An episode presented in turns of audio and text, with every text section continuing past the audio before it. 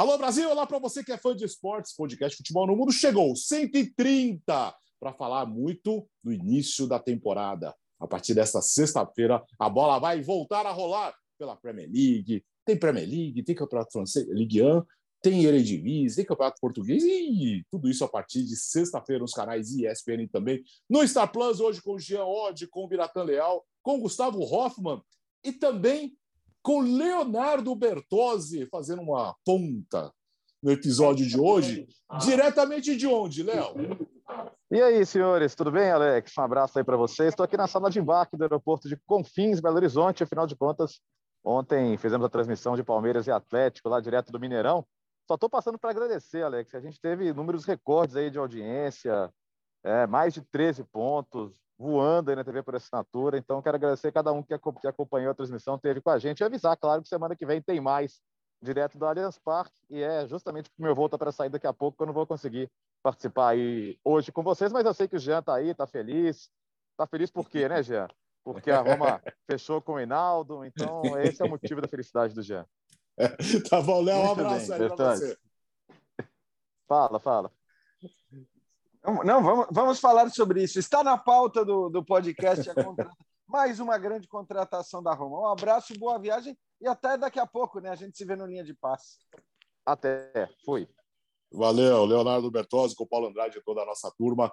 Direta de, de, diretamente de Belo Horizonte, semana que vem, jogo ao vivo, exclusivo, Palmeiras e Atlético, confronto aberto, você vai ver às nove e meia na ESPN também no Star Plus. Sexta-feira, Premier League, Arsenal e Crystal Palace. Crystal Palace e Arsenal no Selhurst Park, a largada dessa temporada da Premier League, com o City diferente, o Chelsea tentando se movimentar, o Arsenal mexeu bastante, o Tottenham também, e o Manchester United, que está numa situação mais esquisita. O que esperar dessa temporada da Premier League, Gustavo? Tudo bem, companheiros? Um grande abraço para todo mundo, um abraço para o fã de esportes. É, expectativa para início de Premier League sempre é muito alta, né? Porque é considerado o melhor campeonato nacional de clubes. Eu acho que nesse ponto ninguém discute. É, é uma Premier League que começa com dois claros favoritos. É, acho que a gente já teve outras temporadas nas quais a gente falava em três times que poderiam brigar pelo título, talvez quatro. É, agora não, agora são dois. Liverpool e Manchester City, Manchester City e Liverpool. É, eu, olhando esse início de temporada, tudo que os clubes fizeram, eu ficaria muito surpreso, mas muito mesmo, se Liverpool ou, ou Manchester City não terminassem, um desses dois não terminasse a temporada como campeão. A gente vai ter uma briga bem legal por vaga em Champions, porque Tottenham, na temporada passada, com Antônio Conte, já provou que subiu de nível. E a expectativa agora é que continue crescendo, até pelas contratações que fez. É, olhando para a nossa seleção, Richarlison, agora jogador do, do, do Tottenham. Arsenal, um mercado muito bom. Também olhando para a seleção, Gabriel Jesus. Tem gente apostando na Inglaterra em Gabriel Jesus, brigando até por artilharia. É marcando muitos e muitos gols essa temporada pelo Arsenal. Além disso, o Chelsea o Chelsea eu acho que passa por um momento ainda de dúvida, mas eu hoje de manhã estava né, é, é estudando aqui para o podcast, lendo alguns previews da, da, da, Premier League, analisando os elencos. Eu acho que há, que há uma, uma, uma falta de confiança que não se justifica no Chelsea, sinceramente, porque o time permanece muito forte, não tem o Lukaku, que já não tinha rendido bem. Contratou o Sterling, que é um jogador que vai te entregar gols, vai te entregar números. O Thomas Tuchel permanece por lá. A gente tem ainda um mês de janela de transferências e a expectativa é que o Chelsea ainda se reforce. Expectativa que a gente já não tem de City e Liverpool. Os times são esses, são fortíssimos, mas o Chelsea, a gente olha para o Chelsea, opa, a expectativa é que os americanos invistam um pouco mais e ainda chegue algum jogador. Então, eu acho que o Chelsea chega muito forte também para brigar por Champions. E aí o United abaixo, porque a gente não sabe o que vai acontecer com o Eric Ten Hag. A expectativa é boa, é positiva, é um excelente treinador, mas é outro time que pode passar por mudanças. Cristiano Ronaldo, fica ou sai? A permanência ou não dele impacta diretamente a avaliação que a gente faz do United. porque o time é um com o Cristiano Ronaldo e é outro sem ele. E aí eu não estou só falando dos números, do, do que o Cristiano Ronaldo entrega, da forma que o time vai jogar. Porque quando você tem o Cristiano Ronaldo, ele impacta a sua forma de jogo, a, a forma como você pressiona o adversário. Então, é, falando um pouco dessa parte de cima da tabela, dois claros favoritos. O título vai ficar entre Liverpool e City. E aí, uma briga por Champions League de três times, claramente. O United como um ponto de interrogação. E aí, depois a gente pode falar de algumas potenciais surpresas também. Oi, Bira. Opa, é... Bom, enfim, a temporada vai começar para valer, para valer, para valer mesmo, né? É, Supercopa, convenhamos. É, aqui no Brasil o pessoal está tá, tentando uma supervalorizada em Supercopa, mas é, é, um torneio, é um aperitivo, vai. É, aperitivo, aquela torradinha ali com, com alho, orégano ali que vem gostoso, legal, mas não vai matar a sua fome. Mas não, né? sustenta, é, é não sustenta. Não sustenta, né? Então é um aperitivo legal. Agora não, vai começar a temporada para valer. Concordo com o Gustavo que a, é, a briga pelo título é entre dois clubes, o Chelsea que na temporada passada a gente até viu como um possível competidor, deu passo para trás nesse aspecto, mas o Chelsea agora está nesse bolo com, com Tottenham, Arsenal e Manchester United. Eu até acho que para este momento, daí, ó, 4 de agosto, quase hora do almoço, é, eu acho que o Tottenham é, sou até o time mais forte desse, desse grupo. Eu Quase falando... hora do almoço aí, né? Eu já almocei é, faz tempo. Daí o problema é seu. Daí o. Você tá quase jantando. É. É... Não, eu tô falando isso porque eu concordo com o Gustavo.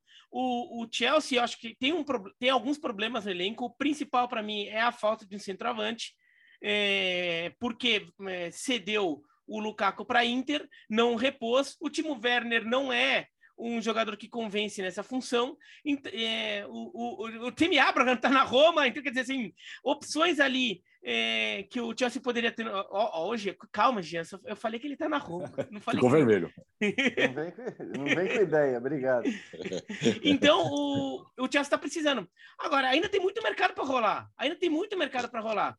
Eu não duvido que o Chelsea ainda vá buscar jogador. É claro que eu não acho que o Chelsea, a essa altura, vai buscar uma, um centroavante bombástico, porque não tem muito no mercado. O que tem, o Chelsea já falou que não tem interesse, que é o Cristiano Ronaldo.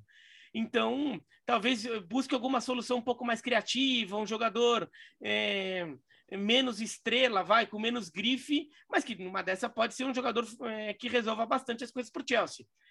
E Manchester United que começo a ter alguma preocupação do quanto essa transição, essa tentativa de transformação do, do Manchester United em um, em um time funcional é, não vai ser uma transição um pouco traumática e demorada.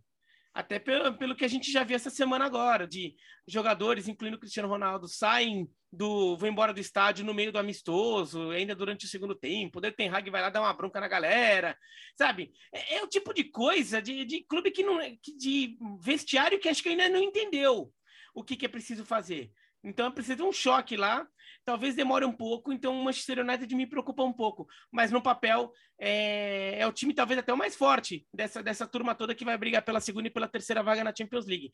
Mas é uma Premier League bem interessante. Na parte de baixo da tabela, quem eu acho preocupante, é, tanto ou mais que ano passado, ou que na temporada passada, é o Everton.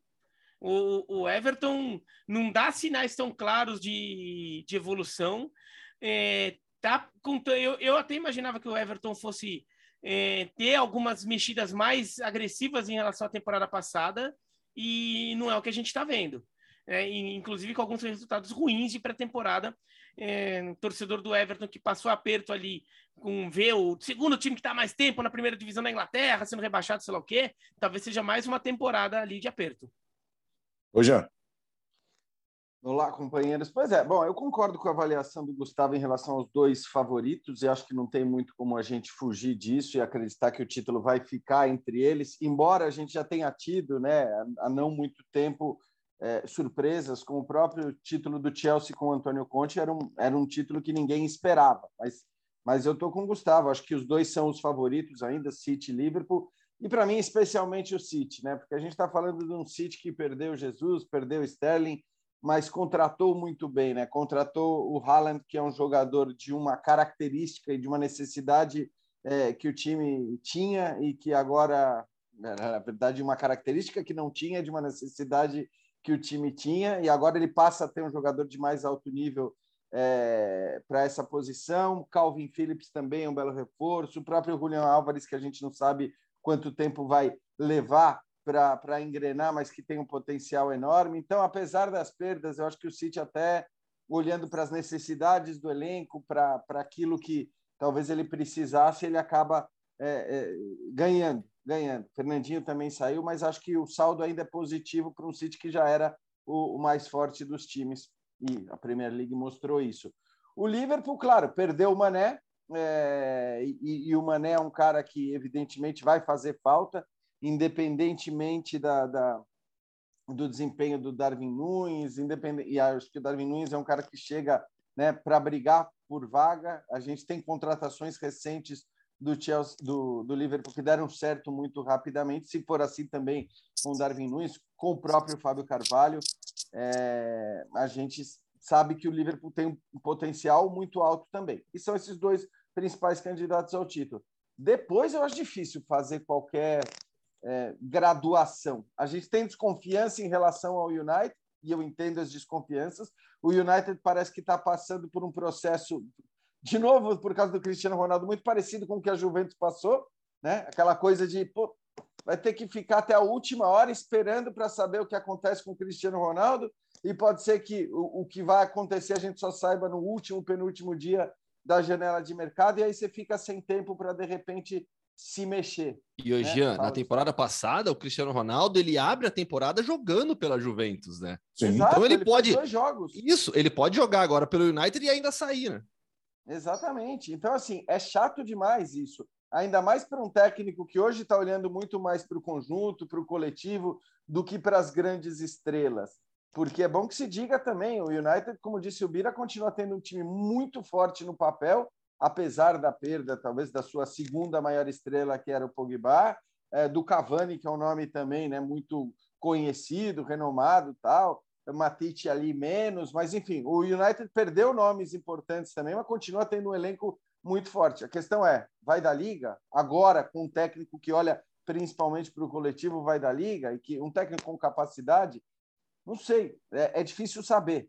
Acho que a gente tem muito mais confiança no Antônio Conte e no Tottenham, por tudo que ele mostrou na sua primeira temporada com a equipe inglesa e também pelas contratações que faz, é, que fez o Tottenham. Então, o Richarlison, é, o próprio Perisic, que jogou muito e estava jogando muito, jogou muito com o próprio Antônio Conte na Inter, vai ser um cara muito útil por ali. É, o Spence na, na, ala direita, que vinha sendo um problema, que sempre foi um problema para o Tottenham, é uma alternativa interessante. Então, eu boto uma fé no Tottenham. Se eu tivesse é, desses todos outros para apostar quem, quem vai ficar com vaga na Champions, eu botaria minhas fichas aí é, no Tottenham.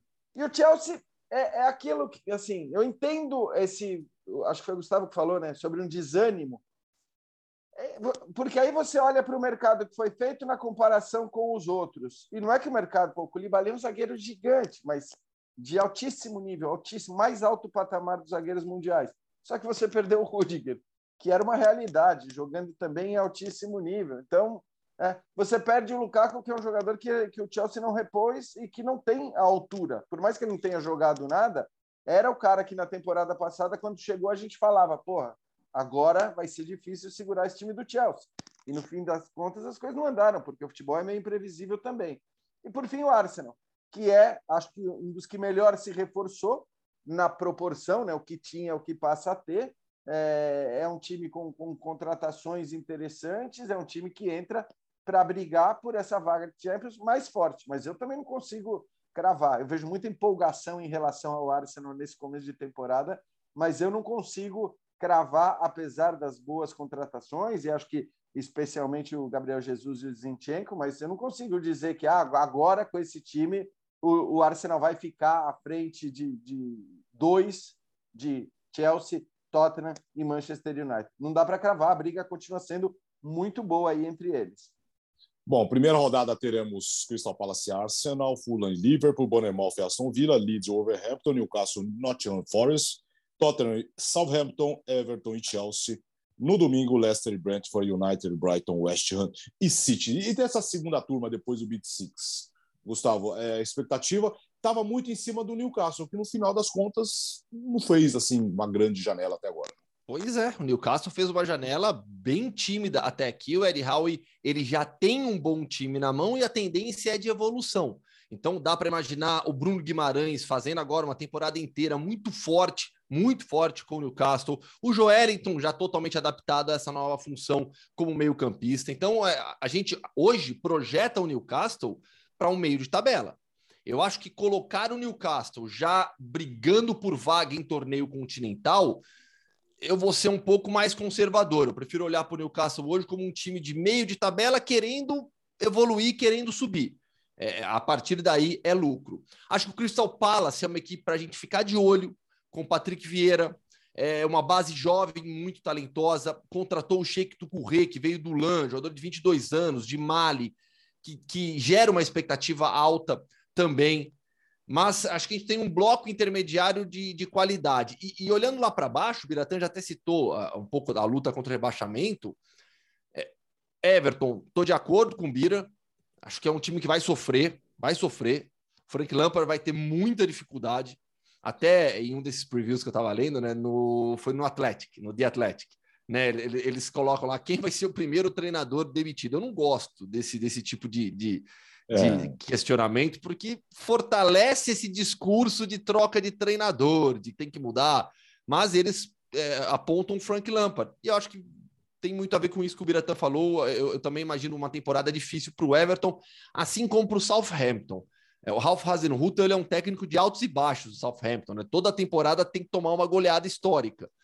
E, e, teve um final de temporada passada já difícil.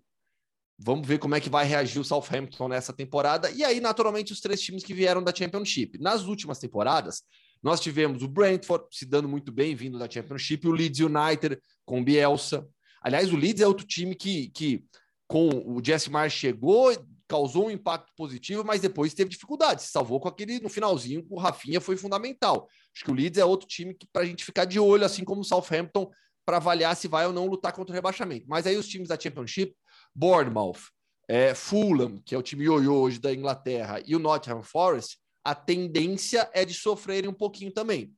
Apesar, apesar do mercado ativo do Forest. Nottingham Forest está muito forte no mercado, contratando vários jogadores. E o Bournemouth, até o momento em que gravamos aqui, não tinha fechado a contratação ainda, mas é, várias fontes é, cravando já que o Neto, goleiro do Barcelona, vai jogar pelo Bournemouth. O, o Fulham até que foi bastante ativo também no, no mercado, né? Tentou reforçar, talvez entendendo que aquele nível do Fulham da, que para a Championship era outro patamar, vai, porque o Fulham deitou e rolou na, na Championship, mas per, talvez tenha percebido, enfim, que desculpa, esse nível para a Premier League falta alguma coisa. E contrataram, por exemplo, o João Palinha, é, é, volante português, que, que estava no Sporting, jogador da seleção portuguesa, inclusive. Acho que o Fulham está tentando montar um time um pouco mais seguro. Concordo que o Leeds United é um que passa aperto é, no fundo da tabela também, junto com o Everton. Mais um pouco acima, o, o Gustavo apontou o Crystal Palace como uma, um, uma possível surpresa. E eu acho que o mercado do, que, e, e, é um time que vem em evolução, porque a temporada passada do Crystal Palace já foi interessante, mas um time que passava por uma transição violenta. Um estilo de jogo completamente diferente, um time que era o time do Roy Hodgson, naquele futebol muito mais conservador, tudo e passou a ser um time muito mais é, ofensivo, muito mais agressivo. E foi uma transição que o Crystal Palace até que fez bem. Né? E tem até a ver aquelas coisas que o John Textor falou que gosta de ver nos times dele e tudo. Então, agora, para uma segunda temporada é, dentro dessa ideia, a, a, eu fico imaginando que o, o, time consiga até se, se, aprimorar mais e ser até um pouco mais regular do que foi na temporada passada. O, em relação ao Newcastle, o mercado discreto do Newcastle, acho que é interessante como sinal de, co, de como os, o, os gestores do Newcastle, eu não estou falando os sauditas, eu estou falando os gestores que os sauditas contrataram, é, como eles estão vendo. É, porque o Newcastle tem sobra de dinheiro, eu, o, é, não é só fair play financeiro, que o Newcastle ele tem sobra de dinheiro para fazer investimento pesado e não fez em nomes bombásticos. Talvez eles estejam querendo ir para um caminho de não, eles vão ter em algum momento um dos times mais poderosos, ou eles vão investir para ter um dos times mais poderosos do mundo. Mas acho que a forma de chegar a isso, talvez eles estejam indo numa forma um pouco mais discreta, buscando bons jogadores no mercado, mas bons jogadores com perfil mais de Bruno Guimarães do que perfil de Neymar, vai, que foi um jogador que chegou a ser cogitado como um possível reforço do Newcastle, porque estava disponível ali, o Paris Saint-Germain meio que apresentou, botou na vitrine. Então, acho interessante. Então, talvez esse projeto de crescimento do Newcastle seja para alguns anos, gradualmente subindo. De qualquer maneira, acho que o time, o time do segundo turno do campeonato passado se continuar, é, se mantiver o, o, o, nível de competitividade que tinha, com um, uma outra melhoria em algum outro setor, acho que já é um time interessante para ser primeira metade da tabela e, e, talvez ficar entre os melhores desse, desse bloco dos mortais, vai. É, então, Bira, tem, acho que tem muito a ver com isso, né? Tem muito a ver que, é, com o fato de que o clube fez contratações importantes no meio da, da temporada passada e essas contratações foram essenciais para que o Newcastle tenha conseguido, inclusive, escapar do rebaixamento. Eu estou de acordo contigo, porque acho que assim tem muita gente falando que é uma preocupação com o fair play financeiro, que de alguma maneira também eh, já, já indicaria uma, uma diferença em relação a outros clubes do futebol europeu que claramente não se preocupam, não tem nenhuma preocupação com o fair play financeiro, seja por relações políticas ou o que quer que seja, né? ou por conseguir é, driblar muito bem essas regras. Mas o fato é que hoje o Newcastle não age como o Paris Saint-Germain. Né? É, esse é o ponto. Todo mundo imaginou que o, que o Newcastle fosse um novo PSG chegando para fazer compra no supermercado e montar time de futebol no supermercado. E não é o que eles estão fazendo.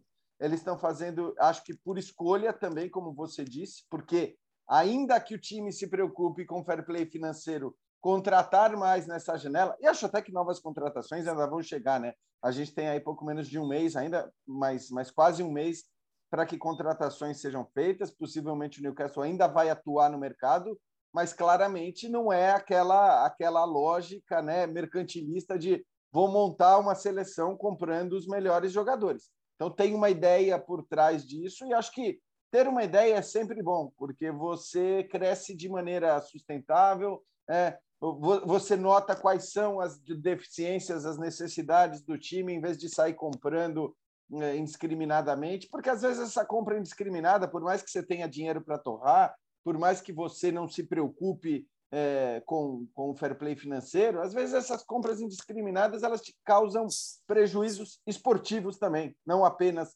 financeiros, mas esportivos também, porque você põe um monte de gente ali, às vezes para a mesma posição, às vezes não para cobrir as necessidades que você tem, e as coisas muitas vezes acabam não andando. A gente já viu isso muito na história do futebol e não só no PSG, é bom que se diga.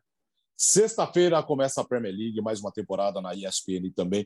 No Star Plus, no fim de semana, também na sexta-feira, uh, começam a Bundesliga e também a Ligue 1.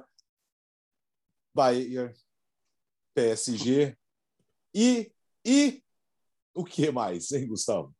Pois é, né? Assim, é, se, se, se na Inglaterra nós estamos falando de dois favoritos, na Espanha, a mesma coisa, né? Com hum. ainda o Atlético de Madrid, acho que numa condição melhor do que os ingleses hum. na briga pelo título, mas a briga é entre Real e, e, e, e, Barcelona. Na Alemanha e na França, qualquer coisa que não seja Bayern campeão e PSG campeão vai surpreender. Então, eu até brinquei na nossa pauta, né? No nosso grupo de WhatsApp, falei, botei exatamente isso, né? E o que mais?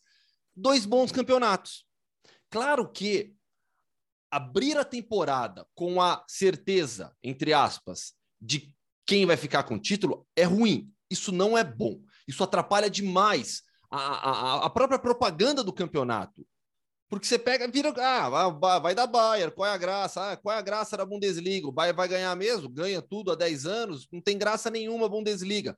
Ah, Ligue 1, para que assistir Ligue 1? Ai, vai dar Paris Saint-Germain. E olha que no caso da Ligue 1, a, a, hegemonia do Paris Saint-Germain ela, já, ela não é a mesma que tem o Bayern na Alemanha, mas de qualquer modo a expectativa é a mesma no, nos dois casos. Só que nos dois casos, falando de Bundesliga e Liga, nós temos bons campeonatos, de um nível muito alto, com, com times muito fortes. Então, falando de Bundesliga, o Bayer Leverkusen expectativa de uma sequência de trabalho do seu ano, time mais forte nessa temporada. Borussia Dortmund, é, infelizmente, o problema do Haller atrapalhou demais todo o planejamento, toda, toda, tudo que tinha pensado a diretoria do Dortmund para essa temporada. Mas a equipe é muito boa, o mercado do Dortmund foi forte é, e tem o retorno do Edin Terzic como treinador. É, indo um pouco para a França. Na França, eu acho que os, os a, vantagem do PSG é até maior em relação aos seus rivais do que o Bayern, porque o PSG, para mim, melhorou. A gente falou até sobre isso já recentemente. É a segunda temporada do Messi, totalmente adaptado. É o Mbappé com muita vontade de jogar bola, porque quis ficar no PSG. É o Neymar motivado por ano de Copa do Mundo. Tem toda a questão tática que a gente explicou na semana passada sobre os ajustes que o Gautier vai ter que fazer, sobre vender bem as suas ideias. Convido o fã de esportes a ouvir a edição da semana passada, mas é, os adversários do PSG, para mim, eles não evoluíram. Então, Olympique de Marseille já tem problema com o Igor Tudor como novo treinador lá, problemas dentro do elenco. A equipe é, noticiou isso no, na forma de trabalho do Tudor. É, que mais? O Nice, né, que perdeu o Gautier. É, o Lyon, que não conseguiu com o Peter Boss subir o nível para efetivamente ser um time para brigar lá em cima, para tentar competir com os mais fortes. Eu tenho uma expectativa grande em relação ao Mônaco, porque o Mônaco terminou muito bem a temporada, equipe do Nico Kovac, tem alguns jogadores que já vinham muito bem, o Caio Henrique, rei das assistências na equipe, o Volan, centroavante, marcando muitos gols. Para mim, o Mônaco abre a temporada como a segunda força na, na, na, na França, atrás do Paris Saint-Germain, mas não muito distante dos demais. Então, acho que assim, dois campeonatos onde a gente já sabe quem vai ganhar, essa é a expectativa, mas de bom nível, que valem a pena demais. Até, até imagino que para o cenário do, é, nesses dois países, o, o eu não vou falar isso, vai. Mas na Alemanha. Não, fala, fala, fala, fala, né? Na Alemanha, na Alemanha, é, eu acho que, que o Bayern de Munique, por estar com uma transição, ele perde o Lewandowski, o, o trabalho do Nagelsmann na temporada passada não foi completamente convincente, faltou fôlego em determinado momento. É, eu até acho que, que ah, ficou abriu-se uma frestinha. O problema. Olha lá, Alex, olha lá. O Biratan Leal é o Gustavo Hoffmann de 2021-22 em 2022-23. Tá problema, não, o problema é que eu acho que ninguém está se apresentando para tentar pegar, botar o dedinho na frestinha e abrir a janela. O, o RB Leipzig segue com a sua política de, de montagem de time, quer dizer, é um time que até teria dinheiro para fazer investimentos mais pesados, fala, não, agora vai, vai. Agora o Bayern de Munique talvez dê uma, uma cambaleada, vamos aproveitar aí. Não, o, segue na, na política dele. O Borussia Dortmund acaba perdendo o seu principal jogador, né, o, o Haaland, até é, repôs bem com o Haller, mas depois o Haller vem a ter um, um, problema de saúde grave ou um câncer. Então, é, no final das contas, do ponto de vista, claro, esse, é o, o, o Haller se tratar é a coisa mais importante, mas do ponto de vista de análise esportiva do Borussia Dortmund, acabou perdendo o Haaland e não conseguiu repor direito ainda. Então, o, essa, ninguém se apresentou para abrir essa frestinha, mas o Bayern de Munique parece mais vulnerável nessa temporada do que em outras em que o Bayern de Munique, no final das contas, mesmo quando tinha algum problema, ganhava com alguma tranquilidade o campeonato. Na França, eu acho o contrário, eu acho que o Paris Saint-Germain eh, da, da temporada que está para começar me soa um clube mais um time, vai um time, não um clube, um time neste momento que passa sinais mais positivos do que os da temporada passada. Temporada passada era aquela zona, que era bagunça total. E o Paris Saint-Germain é, não jogava bem, não convencia em vários jogos, mas ele teve uma arrancada no campeonato francês em que ganhou vários jogos em que ele não, em que ele não mereceu ganhar contra Lyon, contra o Olympique. Ele acabou abrindo uma grande vantagem. E depois, mesmo tendo um monte de tropeço ali, tomou 3 a 0 do Mônaco, é... eliminado pelo Nice na Copa da França. Tudo. O, o Paris Saint-Germain ainda assim foi campeão francês com muita sobra. Mas nessa temporada, eu acho que é um time menos bagunçado, e os adversários, de fato, eu não vejo também. O, Olympique de Marselha podia fazer um bem lá na Itália e pegar o Tudor e devolver. Falou, ô Verona, quer o Tudor? Não está tão bem aqui. Se o Verona quisesse, eu, pessoal, tá, aviso, o pessoal em Verona aceita o Tudor de volta, viu, Olympique, se não quiser. É, o, o O Lyon, de fato, me decepcionou na temporada passada, o, o Lyon do Peter Boss, é muito pouco convincente. Quem faz uns movimentos interessantes é o Nice. Só que eu ainda não acho que não é suficiente para fazer cócega no, no Paris Saint-Germain. Casper Schmeichel, né? É, o Casper Schmeichel, cara, o Ramsey, uma, umas contratações é. até curiosas do Nice, que é um clube, como o clube está querendo crescer na França, tem feito investimento já há alguns anos, tinha, justamente contratou o Gautier, acabou perdendo o Gautier agora, mas contratou justamente por querer fazer uma política de construção. O Nice tem um estádio que foi construído para a Eurocopa, é um estádio grande, e, a cidade de Nice, para quem não sabe, é uma grande cidade da França, acho que é a quarta maior cidade da França. É, é uma cidade grande e muito rica. Só que não tinha um time de futebol à altura. O Nice foi muito forte nos anos 50. É, até foi um dos times que veio jogar a Copa Rio aqui no Brasil em 51.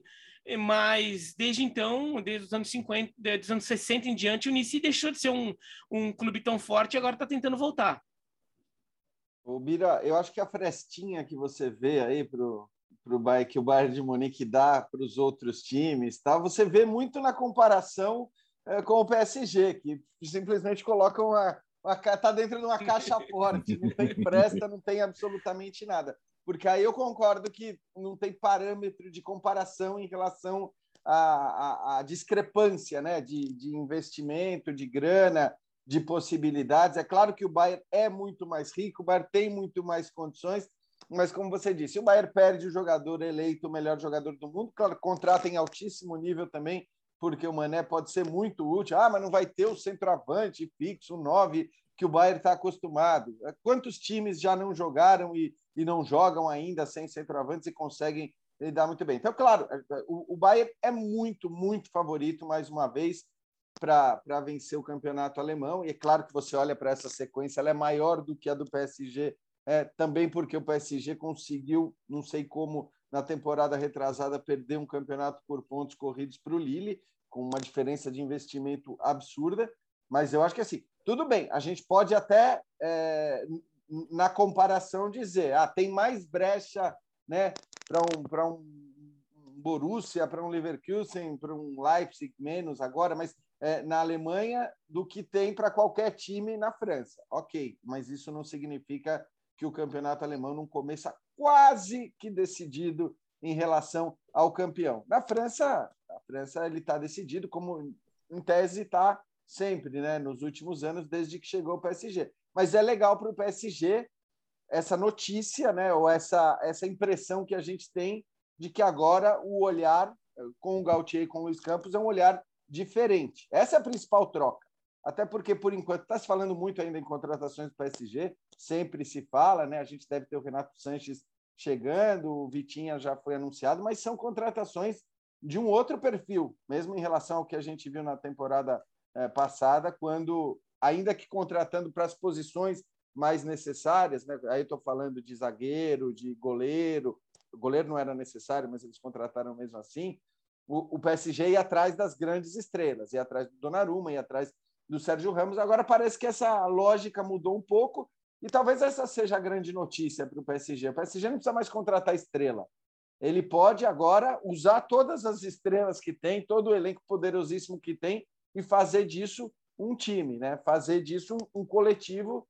É, só que o chato é que vai depender sempre para dizer que houve sucesso aquilo. Vai depender de ser campeão da Champions League, só isso. E não é fácil, mesmo para o PSG, que gasta que gasta, que tem Neymar, que tem Mbappé, que tem Messi, não é fácil você ganhar uma Champions League porque você tem outros times poderosíssimos. Então, é, também é desagradável essa obrigação, essa necessidade de para você dizer esses caras não fracassaram, você precisa ganhar nada menos do que a Champions League, porque a Liga é uma obrigação, nesse caso a gente pode dizer. O Lyon acho que tem uma margem de melhora com as contratações, com o Talhafico, com o Lacazette, com...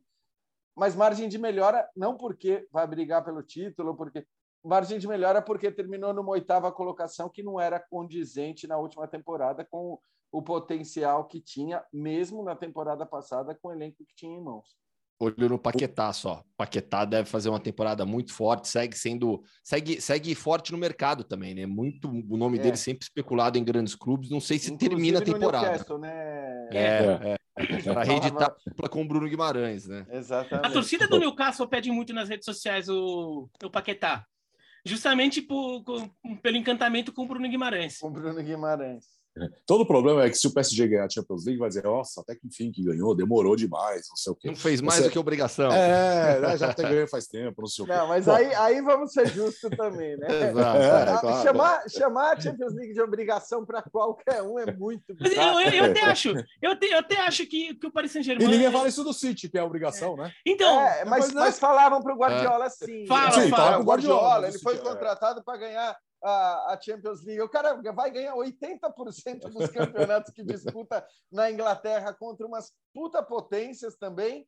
E aí os caras falam que era obrigação dele ganhar. Mas eu, eu, eu, até acho que para essa temporada, por ser uma temporada com uma transição de comando, o Paris Saint-Germain nem entra com uma obrigação, entre aspas, de ganhar a Champions League. Agora, eu acho que. Não, calma, ah, calma. entra. Calma, calma, calma deixa eu terminar o raciocínio. Ih, olha eu, o recorte. Eu acho, que, eu, eu acho que o que o Paris Saint-Germain tem que apresentar como mínimo é, claro, não só ir longe na Champions, tem que ir longe, é, mas se for eliminado ser, claro, ser eliminado por uma equipe é, que claramente é, seja do mesmo nível mais forte, mas deixando uma imagem de que, olha, dessa vez estamos no caminho certo. Se a gente continuar fazendo as coisas desse jeito, o título é questão de tempo, mais hora, menos hora ganha.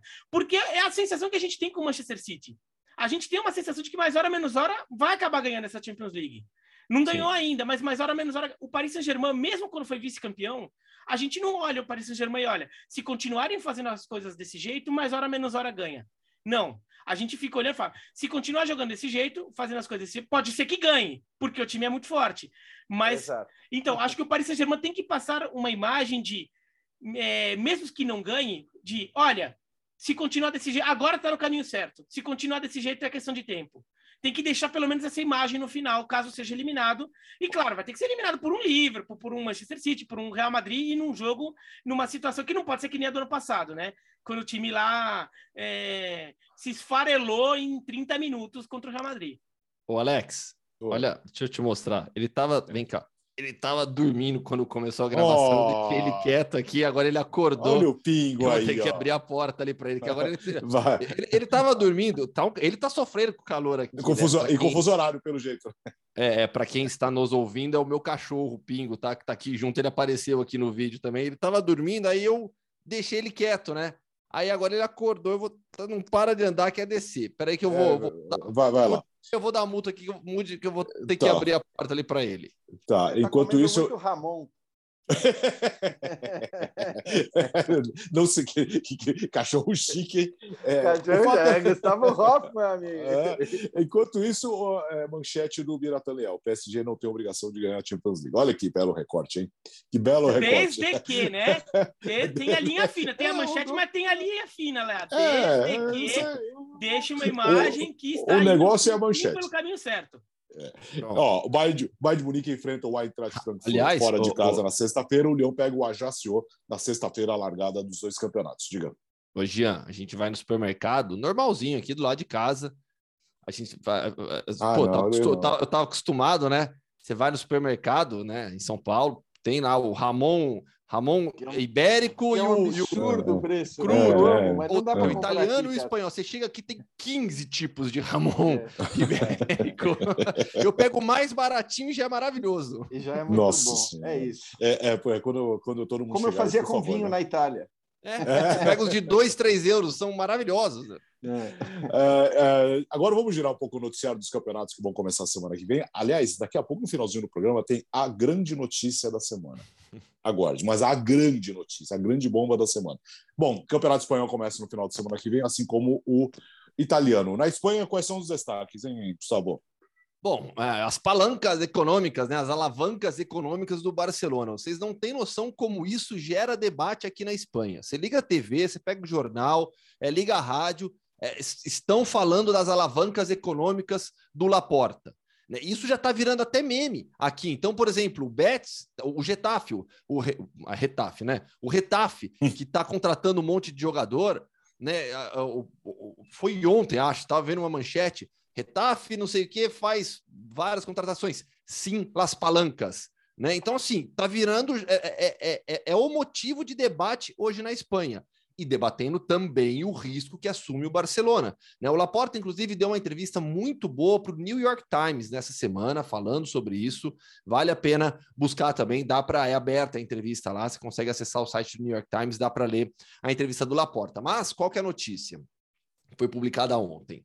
É, com todas essas vendas, o Barcelona visa obter um lucro para conseguir inscrever seus jogadores, aumentar a capacidade de investimento e tudo mais. Agora, cabe à La Liga pegar tudo isso que o Barcelona fez, analisar e entender. Peraí, ó, isso aqui entra como lucro, isso não, aqui toda essa parte vai para pagar dívida, que é a questão de dois terços. Mas a primeira notícia que saiu é que La Liga, com tudo isso que o Barcelona fez, entende que o lucro vai ficar em 517 milhões. O Barcelona avali avaliava em mais de 600. Isso gera uma diferença importantíssima, que segue obrigando o Barcelona a negociar jogadores. Então, mesmo com tudo isso que já negociou de ativo, o Barcelona ainda não consegue inscrever seus jogadores. Por isso que depende da saída do Memphis, da saída do De Jong, da saída, é, esses gerando dinheiro, mas também para aliviar a folha salarial, saída de Bright White, a saída do Neto, que está negociando com Bournemouth. Então, para o Fantes pode se entender como a situação do Barcelona é crítica, não, não, não era crítica, ela é crítica ainda, mesmo com tudo isso, o clube ainda tem dificuldades para inscrever jogadores. Claro que a aposta do Laporta é, com tudo isso, resolver o presente apostando por um futuro melhor. Mas é, é para mostrar para o Fan Sports realmente, para todo mundo entender que como a situação do Barcelona é complicada financeiramente. E aí, já passando a bola, é, tem, tem questão do Atlético de Madrid, mas acho que vamos, vamos falar do Barcelona primeiro, depois a gente fala do Alete, né? Não, o, o, do Barcelona, o, o, que me incomoda, e foi o que a gente conversou na, sei lá, umas duas, três edições atrás. Não, não, foi um pouco antes, foi antes de eu sair de férias, né? Então é óbvio que faz um pouco mais de tempo. O Jean também estava no podcast que a gente discutiu sobre a, a, política de contratações do Barcelona, que, que o Jean até falou que, pô, parece time brasileiro. E, e, e o que me incomoda nessa história do Barcelona não é a forma como o Barcelona foi buscar recursos, acho que é válido. É, não acho que o Barcelona vai falir, só para deixar claro, tem gente que não entende isso, o Barcelona não vai falir. O que eu acho que o Barcelona pode, é, quer dizer, não vai falir se continuar é, dentro do que está fazendo agora. Se voltar um, um aloprado como o Bartomeu para o comando, pode falir como quase faliu, né? Mas assim, não é, não, não, não é essa imagem que nessa ideia que passa. Mas o Barcelona vai ter o, o potencial de faturamento lá na frente é reduzido, porque uma parte do faturamento que ele teria vai ter que ser usado para remunerar é, essas vendas, né? remunerar os parceiros que o Barcelona arranjou. Agora, que me incomoda é, é o Barcelona precisava estar gastando tanto dinheiro assim com tanto jogador. O, o, Barcelona, por exemplo, renovou com o Dembélé, precisava contratar o Rafinha. Ou então, contratou o Rafinha, precisava renovar com o Dembélé. São dois jogadores da mesma posição. Com o time que o Barcelona tinha, já foi vice-campeão espanhol. Isso porque jogou o primeiro turno no lixo e já foi vice-campeão espanhol. Será que é, esse mesmo time, com, com os reforços, jogando a temporada inteira direito, já não seria um pouco mais competitivo, talvez não para bater o Real Madrid no, na, em La Liga, mas para fazer uma, uma Champions League de quartas de final. Ou seja, voltar a ser um Barcelona mais forte e pega esse dinheiro, vai vai arrumando essa casa, pagando as dívidas, e na outra temporada, aí sim você já está você já tá grandão ali no caixa, aí sim você faz. Não, o Barcelona está fazendo tudo agora e você vê, tá dando passo sem ter certeza que tinha que tinha perna para dar esse passo todo. E agora fica uma contestação. O Barcelona contesta a avaliação que a Liga faz desses valores, né? O Barcelona diz que não concorda, então tem um, uma disputa aí ainda por, por acontecer. Tal, eu, talvez o Barcelona até tenha razão. Eu não sou é, contador e eu não tenho, e mesmo se eu fosse, eu não teria os números em mãos para julgar quem tem a razão né, nisso daí. Mas, de qualquer forma, o Barcelona fez contratações sem ter certeza absoluta que poderia, porque ainda não tinha a avaliação de La Liga em relação aos números. Então, acho que o Barcelona podia, ó, contratou o Bameyang, precisava contratar o Lewandowski agora. Temporada que vem, o Lewandowski viria de graça, de qualquer maneira. Né? Então, é, o Barcelona está com uma ânsia muito grande de se mostrar é, super poderoso muito rapidamente, como até o Gustavo disse no ESPN FC de ontem, é, tem talvez muito a ver com o sucesso que o Real Madrid teve na temporada passada. O, Real, o, Barcelona precisa responder muito rápido, mas eu acho que talvez fosse mais prudente o Barcelona fazer essas vendas. É, o Barcelona é, dá uma ajeitada no time da, que terminou a temporada passada, que já era um time muito mais competitivo, e tem uma temporada ali de dar alguns passos para frente, mas não um super passo que ele está tentando dar agora. É, idealmente, né, Bira? É sempre o, o, ideal é sempre você montar um elenco forte para a temporada inteira, no começo da temporada. Mas às vezes o contexto ele pode te levar a de repente planejar utilizar uma uma janela de ajustes, como é chamada a janela de inverno na Europa, né? É uma janela de ajuste que você vê onde você tem necessidade, onde você não tem. Claro que você tem menos jogador à disposição, você em geral não tem jogador em fim de contrato, é mais difícil contratar ali mas às vezes o contexto deveria talvez te obrigar a fazer isso. Eu entendo o que você está dizendo, embora ache o Xavi um técnico muito competente e provavelmente as contratações, ele tem ideias para isso. Eu não, eu, eu não consigo acreditar, por exemplo, para citar um exemplo que você mesmo citou, que o Xavi olhe para o Dembélé e para o Rafinha e diga que só um deles vai jogar é, simultaneamente no time do Barcelona. Ele deve ter ideia para que eles joguem juntos. A é, gente vai. É que já tem o Ferran ver... Torres e o Ansu Fati ainda.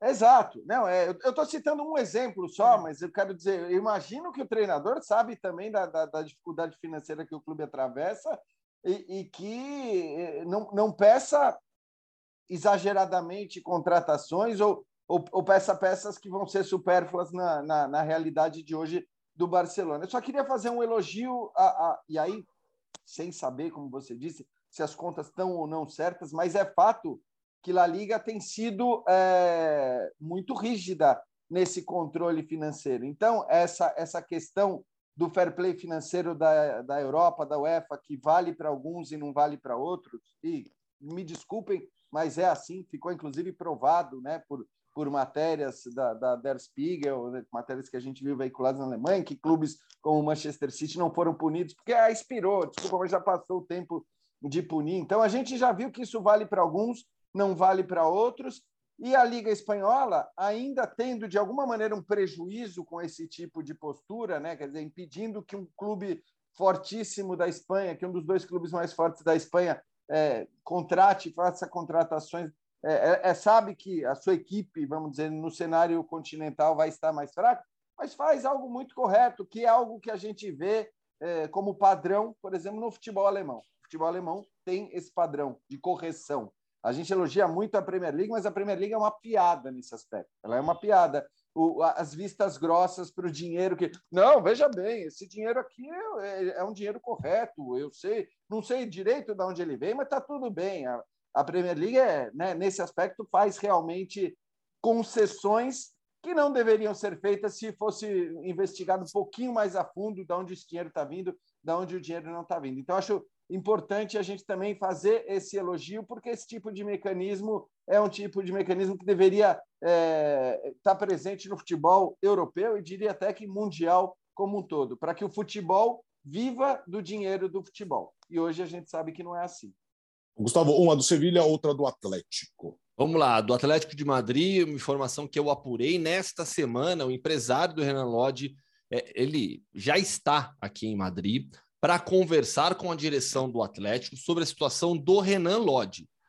É, o Renan ele tem um futuro ainda indefinido no Atlético de Madrid, porque há um entendimento entre as pessoas que trabalham com o Renan de que essa temporada deve ser difícil para ele sob o comando do Diego Simeone, porque ele perdeu espaço e na ideia de jogo do Simeone hoje, ele não é titular. É muito mais provável o Atlético trabalhar com o Carrasco fazendo a ala, com uma linha de cinco defensores, o Reinildo sendo esse terceiro zagueiro pelo lado esquerdo e o Renan tendo que correr atrás, como reserva. E é ano de Copa do Mundo. O Renan, obviamente, pensa muito na necessidade de minutos para mostrar ao Tite o futebol e conseguir uma das duas vagas na lateral esquerda. Então, pode ser uma semana decisiva para o futuro do Renan Lodge no Atlético de Madrid. E já que estamos falando de lateral esquerda da seleção brasileira, quem fez um movimento justamente pensando em Copa do Mundo foi o Alex Telles, emprestado pelo Manchester United por uma temporada ao Sevilha. Chega no Sevilha é, é, para brigar, porque o Sevilla tem uma cunha, que é o lateral esquerdo da seleção argentina. Então, na prática, o Sevilla hoje tem é, laterais pela esquerda da Argentina e do Brasil. Nessa, né, nesses últimos dias, falou-se aqui na Espanha sobre a possibilidade é, de um dos dois, Alex Telles ou, ou a Cunha, fazer a, fazerem a segunda linha né, no esquema tático do Julian Lopetegui, ou seja, jogarem os dois ao mesmo tempo. Acho difícil, mas não impossível. Então a gente vai ter uma briga muito boa na lateral esquerda do Sevilha entre Alex Telles e Marcos Acunha. Capacidade para isso o Alex Telles até teria, né, Gustavo? A questão é que aí será que isso resolveria o, o, problema dele ou, o objetivo dele de seleção? Porque acho que tanto para o Lodi como para o Alex Telles, é, mudanças no sentido de jogar mais, de ter visibilidade, fazem todo sentido. Ao contrário, a gente falou muito do Gabriel Jesus, ah, ele sair do City ir para o Arsenal vai mudar a possibilidade dele ser convocado ou não? Acho que muda muito pouco, muda praticamente nada. O Tite gosta dele, independentemente de onde ele esteja e tal.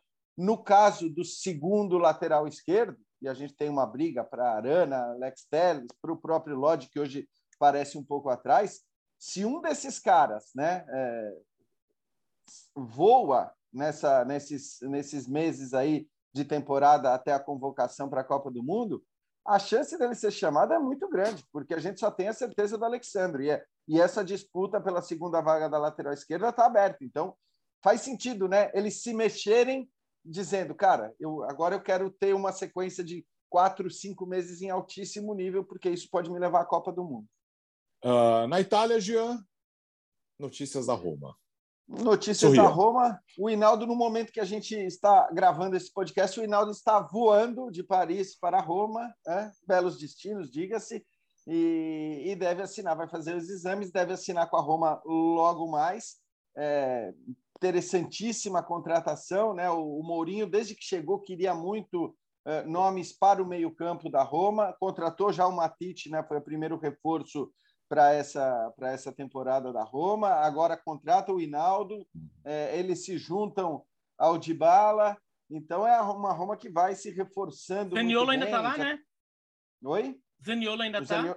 É, eu não quero nem contar muito com isso, porque parece que o Antônio Conte está com o zóio grande em cima do, do Zaniolo, mas, mas por enquanto ele está lá e seria muito importante que ficasse pela juventude, pela qualidade e tudo mais. Tem muita gente já empolgada que eu estou vendo né, com, os, com esses reforços é, falando em, Scudetto, aí eu acho que é, é outra história, né? Porque legal, a Roma se reforçou de fato muito bem, mas não foi a única no futebol italiano. Né? A Juventus contratou Di Maria, Pogba, parece que o Kostic está tá, tá próximo agora, já tem um acerto com a Juventus, né? falta acertar com o Frankfurt, mas são ótimos reforços. O Bremer, né? a Juventus contratou o Bremer, a, a Inter que trouxe o Lukaku e outras peças importantes para compor elenco, como Asnani, como o o campeão italiano Milan, o De Ketelaere. Então, assim, é, legal, a Roma contratou e acho que com isso ela se coloca como uma favorita, entre aspas, a ficar entre os quatro. Ela tem esse, essa meta agora, e essa meta tem que ser cumprida, de ficar entre os quatro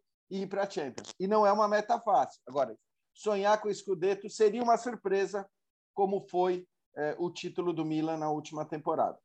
A Roma, a Roma estreia semana que vem contra a Salernitana, no outro domingo, nos canais ESPN também, no Star Plus. O Alex, sabe, Oi.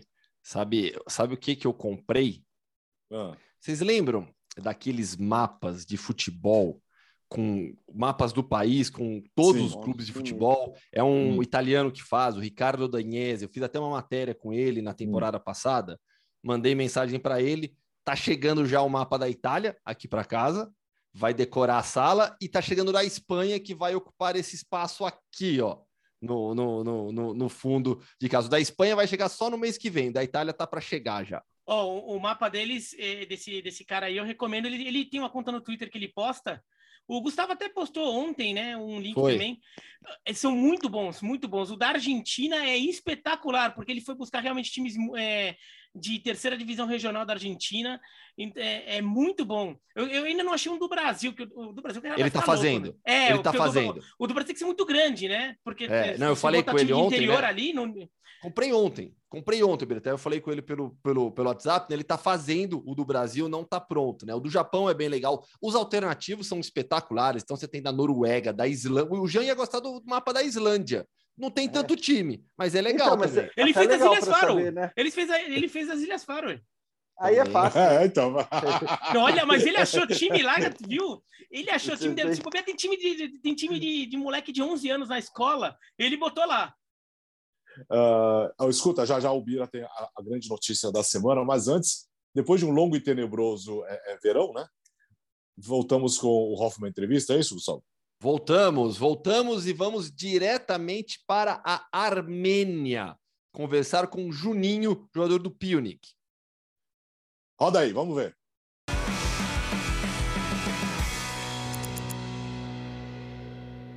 Juninho, prazer falar contigo. Obrigado por ter aceitado o convite, mesmo em uma semana, em um dia é, ruim por conta da derrota por 5 a 0 do Pionik para o Estrela Vermelha pela terceira fase qualificatória da Champions League. Chegou agora há pouco em casa em Erevan, né, vindo de Belgrado. Tudo bem?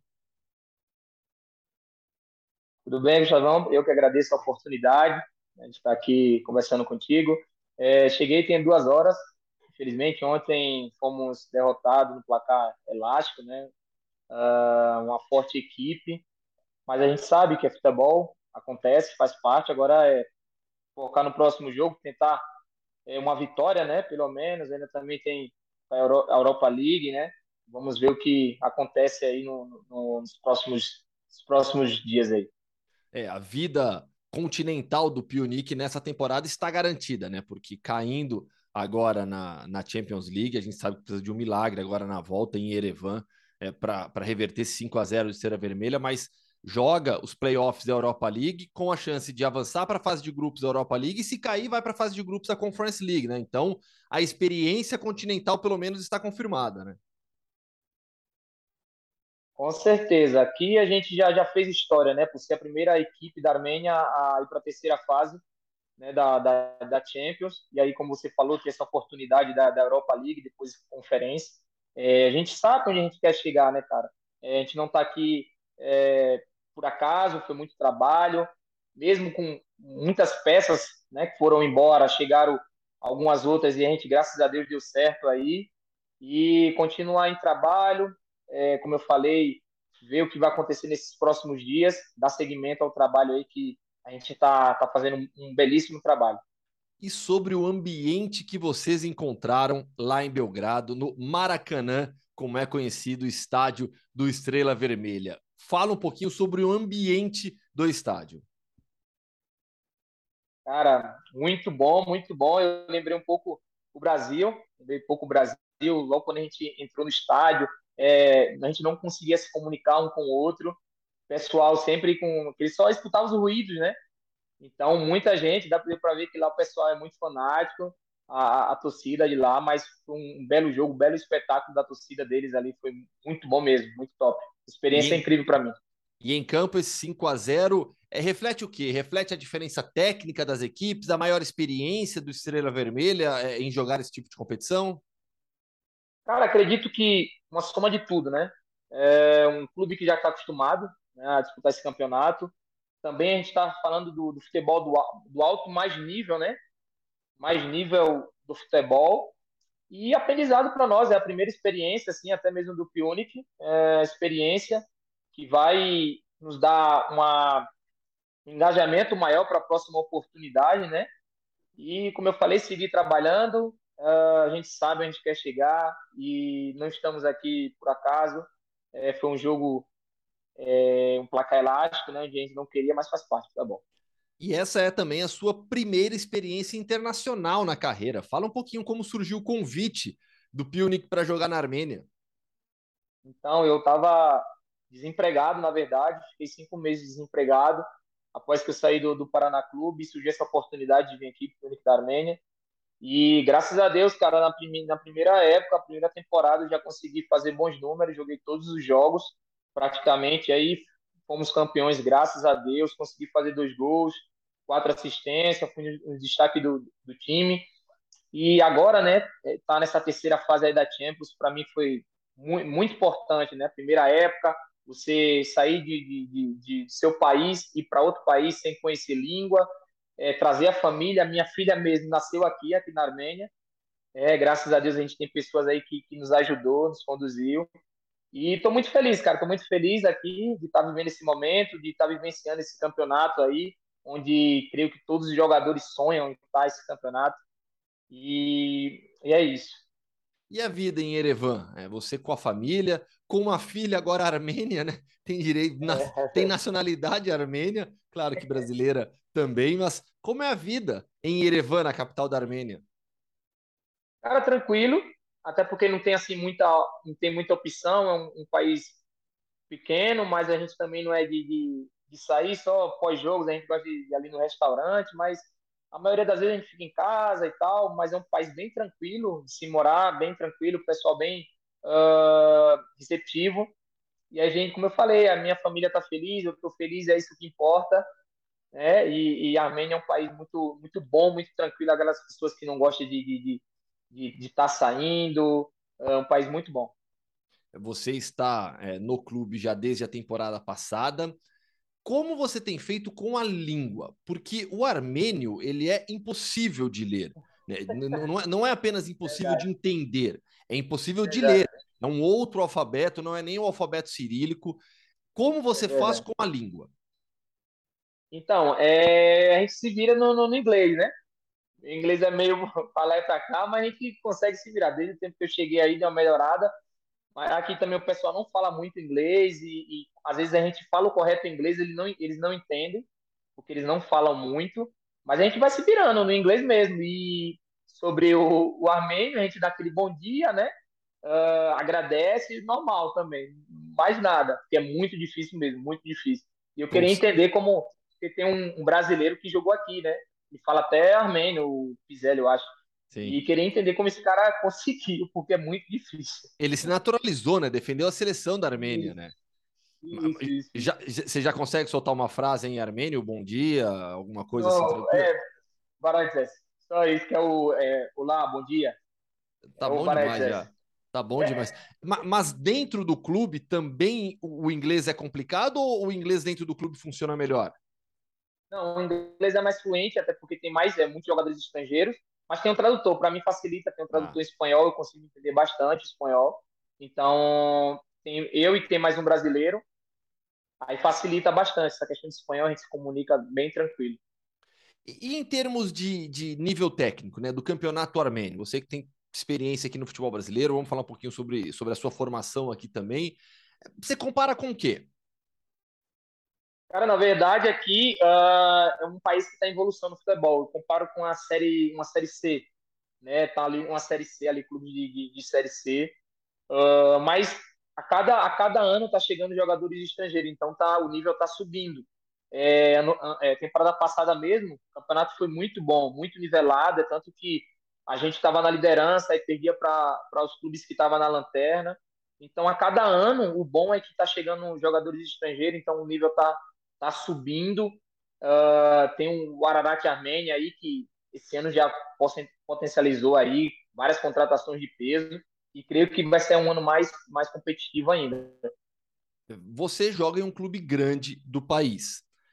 Financeiramente, é um bom salário? Está valendo a pena? É, tem algum tipo de atraso ou o salário cai em dia na conta? Cara, graças a Deus aqui, a respeito de dinheiro, não posso reclamar de nada, de bônus, assim, uh, diferente do Brasil, porque no Brasil você pega um exemplo, para ter um bônus ali de Série B de mil reais, estou falando de mil reais, é muito difícil, cara, muito difícil. E aqui é muito fácil. A cada jogo, uh, vamos botar no, no Campeonato Armênio, uh, praticamente R$ 1.500, sabe? Tá. Então, pô, muito fora que aqui você dá para se virar com esse dinheiro do prêmio, no, no, mês, então você guarda todo o seu salário. E o salário aqui, uh, vou falar assim, clube de paga um, é um, um, um, mensal de um clube de Série B que paga, sabe? E é tudo correto até, até o dia 5. E não tenho que me queixar de, de salário, de organização, que é um clube bem organizado aqui. não tenho que me queixar disso. Que ótimo, né? E no Brasil você chegou a ter dificuldade com isso, com falta de pagamento, ficar ah, sem receber? Peguei no Paraná Clube aí, eu fiquei praticamente, acho que sete meses sem receber. Nossa. A gente sabe que o Paraná tem uma forma é, ruim sobre essa situação. É um clube que está se reerguendo aí, tomara que, que volte a elite, porque é um clube grande, né? Do, do Brasil, onde revelou grandes, grandes craques aí, a gente torce para que volte a elite. E Juninho, você não é o primeiro e infelizmente não será o último, né? E eu, eu sempre faço essa pergunta para todo mundo quando eu ouço esse tipo de situação. É, como faz para viver com trabalhando, jogando, tendo toda a responsabilidade em um clube importante como o Paraná, é, sem receber há sete meses? Cara, é, é, complicado, mas é aquela coisa, né? Se a gente pensa assim, eu creio que a maioria dos jogadores pensa assim, cara, se a gente não jogar, ninguém vai nos ver. Então, é muito complicado essa situação. A gente pode pensar, não, vou bater o pé, não vou jogar, mas e aí, vai ficar em casa parado? Não. Vai ter, ninguém vai te ver. Então é complicado, cara. É, é, creio que a maioria dos jogadores pensa assim. Por isso que, é, mesmo sem receber, continuam jogando para ver se aparece uh, algo melhor. A gente não deseja isso para ninguém, não deseja. A gente espera que, que os clubes, né, uh, façam seu compromisso correto, porque não adianta chegar, olha, Juninho, vou te pagar tanto, tanto valor e recebe metade, é o que acontece. E a gente torce para que cada vez menos isso aconteça, né, no futebol brasileiro. Fala um pouquinho da sua base, da sua formação, como você começou, onde, onde você começou. Cara, eu comecei no, no Bahia, tive, graças a Deus, uma formação muito legal no Bahia, depois fui pro, pro Vitória, aí depois fui pro, pro Corinthians, tive uma base aí legal com o Corinthians, na época do, do Maicon, do Rodrigo San, aquela época de 95, e depois eu fui para o uh, Flamengo de Flamengo de Guarulhos, né? Porque na época era. Tinha parceria, parceria né? Do Corinthians, isso. Isso. Aí foi aí que eu comecei a rodar em clubes menores, depois é, eu fui para minha cidade, fui para Itabaiana, fui para Olímpico Itabaianinha, Sergipe. É tanto que, na época, eu quase que largo futebol, né? Porque até mesmo essa questão de salário, né? Que a gente estava comentando agora há pouco, que não tinha... Eu tinha um filho pequeno, é, recém-nascido, e não tinha dinheiro para nada, então eu rapaz, eu vou largar o futebol, eu vou. Fiz até um curso de vigilante, já saiu até uma matéria na época do Paraná, fiz quase que eu largo o futebol. E quando eu ia pegar o posto, já tinha feito o curso, quando ia pegar um posto ali para exercer a, a profissão de, de, de, de, vigilante, aí surgiu uh, um time lá de minha cidade para começar do zero. Aí foi que comecei do zero, depois eu fui para o Paraná Clube, e graças a Deus eu estou aqui hoje, uh, dando sequência aí na minha carreira. A gente sabe que, que que não é que não é fácil, né? Muitas pessoas veem a gente aqui hoje, ah, tá jogando a Champions, mas uh, tá recebendo mil e, e tantos dinheiro, mas não é assim, cara, não é assim. Ninguém sabe o sacrifício, ninguém sabe a luta que a gente passa. Quando eu estava lá em, em Aracaju, Sergipe, todas as pessoas achavam que meus sonhos já estavam mortos, né? E olha onde eu estou, graças a Deus, com muito sacrifício, muito muito empenho e dedicação.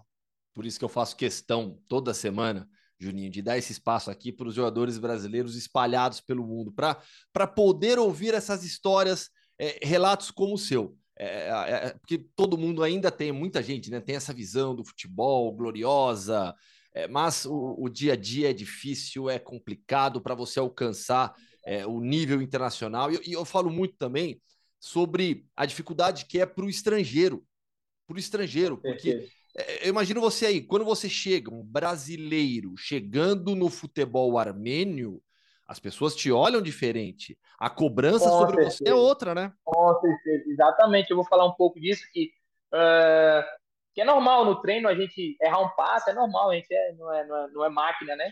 Aí, aí o povo brinca, não, é, não, é brasileiro, não é brasileiro, mas isso é normal, cara mas eles comparam muita gente com é, sempre é Neymar, né? Que era é, Pelé, porque pô, nós, é, a gente, futebol brasileiro, é bem famoso, então eles comparam muito essa questão aí.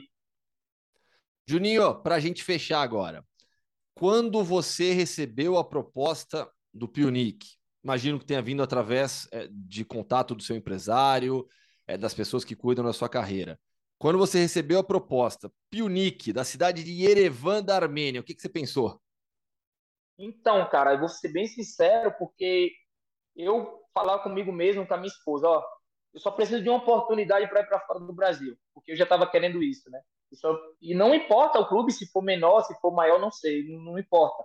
E quando surgiu a oportunidade, cara, não pensei duas vezes. Eu não pensei duas vezes porque eu, eu já coloquei na minha cabeça a oportunidade da minha vida. É a oportunidade da minha vida, então é, surgiu o contrato, é tanto que eu nem olhei salário, não olhei nada, só, ó, dê o contrato aí, estou indo embora. E a prioridade, claro, que eu priorizei foi minha família, tá aqui por perto de mim, que é, é, é a minha base.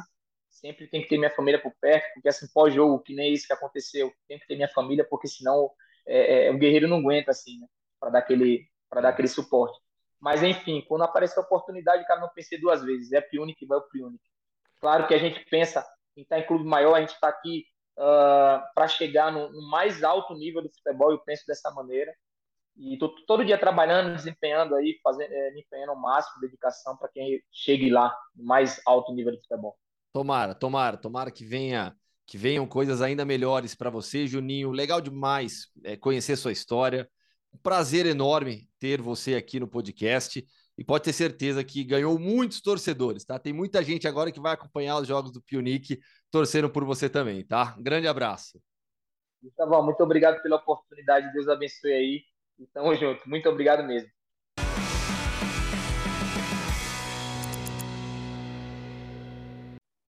Bom, Gustavo, foi longe dessa vez, hein? Foi, foi, foi longe, né? Numa semana não, não muito boa para o Juninho, né? 5 a 0 para o Cera Vermelha, é, virtualmente eliminado já a, a, o Pionic, né? Atenção, atenção, atenção, Biratã Leão, atenção, atenção. O grande momento do episódio 130. A grande notícia. Eu não vou falar grande bomba, porque é, é meio chato falar assim, mas qual é a grande informação do mundo esportivo desta semana? Inclusive, até coloquei a camisa do Uruguai aqui no cenário para homenagear esse momento. Mas a Federação Uruguai, depois de duas tentativas de golpe e depois é, de duas eleições, tentativa de golpe, a Federação Uruguaia reconheceu que Botirra, a garrafa térmica, a garrafinha térmica mais simpática do mundo, é a mascote oficial da seleção uruguaia para a Copa do Mundo. Então, contra tudo e contra todos. Contra tudo e contra todos. Todo. É só uma todo. pena, só uma pena. Para quem não conhece muito o Uruguai ou os uruguaios, é, é, é, faz todo sentido. A garrafa é, é, impressionante você não ver um uruguai sem uma garrafa térmica assim na mão e, e daí a, a, a cuia assim com, com o mate. Mas lá na ESPN, você chega lá na ESPN, oh, você chega no camarim, se o Lugano tá gravação, tem que estar tá lá no camarim Sim. da ESPN, tá lá a garrafa Abraçado térmica e, e, a cuia do, do Lugano. Os para todo Você sabe, Bira, que o Lugano, eu contei para ele, né, antes da primeira eleição, é. antes da tentativa de golpe, eu contei para ele que a gente tinha feito é, campanha aí no, no, no podcast. aí, quando saiu o resultado, ele soube, obviamente, antes que, que todos nós, né? Dizer, ele me mandou o link e falou: olha aí, vocês conseguiram, parabéns para vocês. Sem saber ainda que teríamos a tentativa de golpe, mas felizmente o, o golpe não deu certo e Botirra segue firme. Agora, acho que é, firme no posto, né? sem, sem nenhuma dúvida mais sobre o seu play. E, e, olha que fantástico, porque eles podem produzir garrafas térmicas com a cara da Botirra, ou então roupinhas de garrafa térmica da Botirra, e dá para os jogadores da seleção uruguaia. Daí imagina, seria a primeira seleção do mundo em que todos os jogadores ficam no ônibus, tudo abraçando o mascote. Entendeu? É fantástico. É olha. As olha as possibilidades de merchandising. Se, se, se eles venderem, fizerem roupinhas de, de, garrafa térmica ou a própria garrafa térmica com a carinha da botirra, vai ser o mascote de seleção mais vendido no mundo, que toda a população do país vai usar. Só não avisa o Laporta, senão ele vende 49% desse merchandising aí. É, é verdade, é verdade. Essa é a grande notícia da semana. É uma diversão. Meu, o, o marketing, o merchan, o merchan tá pronto. Por que, que tentaram tirar? Por quê? Não, é inexplicável. Tentaram botar um tatu. Que... É, já, e outra, já fuleco, eles não pô. foram inteligentes, né? Porque eles queriam o tatu. Claramente eles queriam o tatu. É, tudo a favor do tatu. Então, se eles queriam o tatu, eles não foram inteligentes também, porque eles deveriam ter eliminado os outros candidatos Sim. e ter feito tipo um segundo turno. Ó, tatu Sim. ou botirra? Aí pode ser. Porque na hora que você coloca um monte de bichinho, evidentemente você vai dividir os votos do bichinho. E a botirra não, é uma coisa única, né? específica. né? É, quem, quem, gosta da botirra vai com a botirra até o fim. Não, sem contar que assim, tatu já, é, é tatu já é o fuleco. Já É tem dono, já né? teve o Sim. Fleck, bem lembrado. É, cada coisa que aparece. É isso, chega, vamos embora. Valeu, Gustavo. Boa semana.